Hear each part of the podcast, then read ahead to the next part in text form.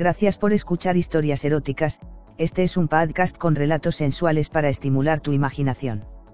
Si quieres interactuar con nosotros el correo electrónico es historiaseroticaspr.gmail.com, también en nuestras redes sociales, en Instagram como eróticas-historias, Facebook con barra historias eróticas, Twitter como historia erotic, en nuestra página web en historiaseroticaspr.us.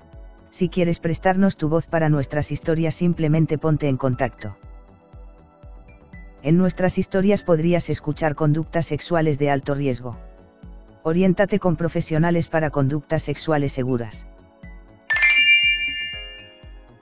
Si hace 10 años alguien me dice que llegaría a contar un relato de contenido sexual, le hubiera tomado por loco o algo por el estilo.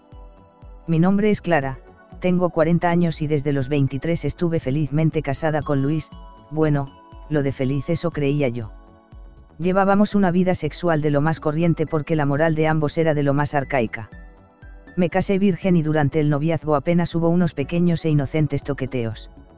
Recuerdo la noche de bodas como una experiencia espantosa. Tenía puesto una bata blanca cubriendo un camisón con encajes del mismo color, regalo de mi madre para el ajuar y esperaba en la cama como una obediente esposa a que mi marido hiciera lo que se le suponía como macho. Pero todo fueron suposiciones porque el pobre torpemente empezó a meterme mano a desnudarme y cuando intentó penetrarme con su cosa, plaf gatillazo y me quedé con la miel en los labios. Lo achacamos a los nervios del momento, a la bebida que tomamos en el convite, pero todo eran falsas ilusiones porque su cosa nunca llegó a funcionar. Intenté que fuéramos a médicos, especialistas, sexólogos o qué sé yo, pero el macho a la vieja usanza nunca puede reconocer ante nadie que es impotente. Así pasaron los años y mi sexo estaba como el primer día. Luis empezó a beber y nuestra relación se fue deteriorando. Mi vida ya no tenía aliciente, hasta que llegaron mis nuevos vecinos Hugo y Ana. Desde el primer momento se inició una gran amistad, los dos eran jóvenes, 32 y 30 años, alegres y su físicos eran envidiables. Me invitaban a salir, pero por aquel entonces yo era prisionera de mi marido, que por si fuera poco enfermó y apenas podía levantarse de la cama.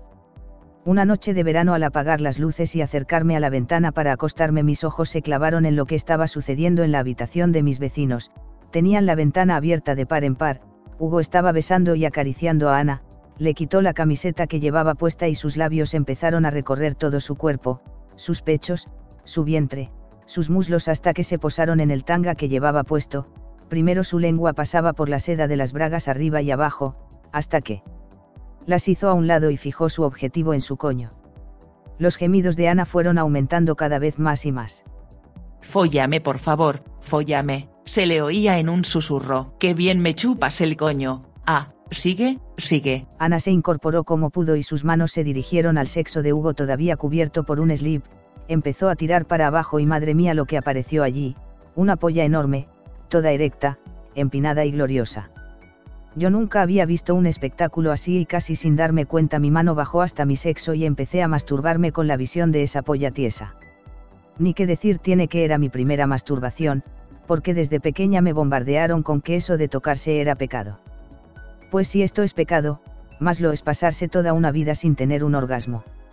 Hugo dirigió su herramienta, taladradora, diría yo, al centro de placer de Ana y estuvo bombeando un buen rato, y yo por mi parte continuaba con los masajes, introduciendo cada vez más mis dedos, hasta que terminé por correrme casi al mismo tiempo que mis vecinos.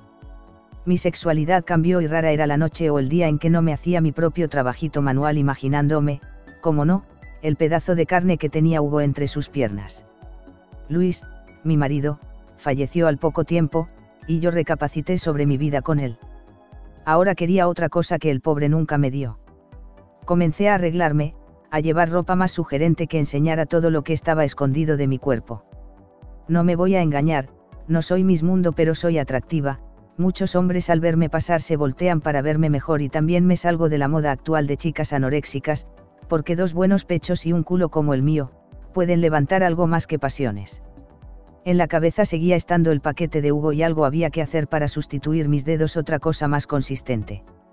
Como buena viuda le llamaba para me ayudara en ciertos trabajos que no podía hacer sola, que si mover un mueble, colgar un cuadro, etc.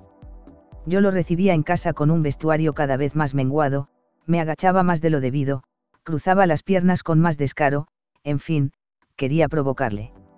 Ana se marchaba por unos días a cuidar de su madre en el pueblo y decidí que mi plan tenía que dar un paso al frente, así que puse un vestidito de gasa algo corto, prescindí del sujetador y me puse unas braguitas negras que transparentaban toda mi mata de pelos con una tirita para la parte trasera y llamé a Hugo para que me ayudara a bajar unas mantas que estaban en un armario, cogí la escalera y me subí. Me excité solo con pensar el panorama que tendría desde esa posición. Al bajar simulé que había apoyado mal la pierna y le pedí que me llevara hasta el sillón.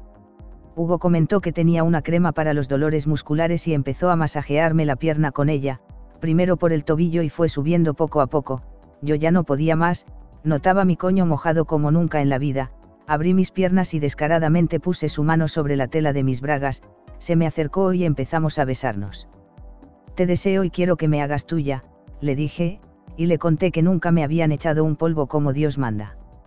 Suavemente me quitó el vestido y las bragas y, se desnudó él también. Ahora me vas a chupar la polla porque yo también hace tiempo que tengo ganas de darte lo tuyo. No me lo pensé y llevé a mis labios esa polla que había despertado mis anhelos de sexo. Le chupaba la punta y recorría con mi lengua el resto del tallo hasta llegar a sus pelotas. Me tomó en brazos y fuimos hasta la cama, volvió a ponerme su polla en mi boca a la vez que bajó su cabeza hasta mi sexo. Era un maestro, con la lengua separó mis pelitos y empezó a jugar con mis labios y mi clítoris. Me corro, me corro. Era la primera vez que un hombre me hacía sentir un orgasmo y eso solo fue el comienzo. Me puso boca arriba y su polla empezó a rozarse con la parte exterior de mi conejito. Métemela ya. Fóllame. Muy despacio introdujo la punta en mi coño, ya todo mojado y aunque le costaba algo al principio, terminó cediendo y amoldándose al tamaño de su verga. Yo ya no llevaba la cuenta de todas mis corridas, estaba en el séptimo cielo lo que me había perdido en todos estos años, no creía que esto me estuviera pasando. El ritmo de sus bombeos iba en aumento hasta que me la clavó hasta el fondo, con huevos y todo. Así, toda la polla, qué gusto, toda... Toma mi leche ya. Por fin sabía lo que era follar y mis ojos se humedecieron con lágrimas de alegría. Ya no había vuelta atrás. Hugo y yo seguimos manteniendo relaciones aunque yo no quiero limitarlas, ahora necesito más y ya os contaré mis nuevas experiencias en algo tan, tan viejo, pero que para mí es un mundo que comienzo a descubrir.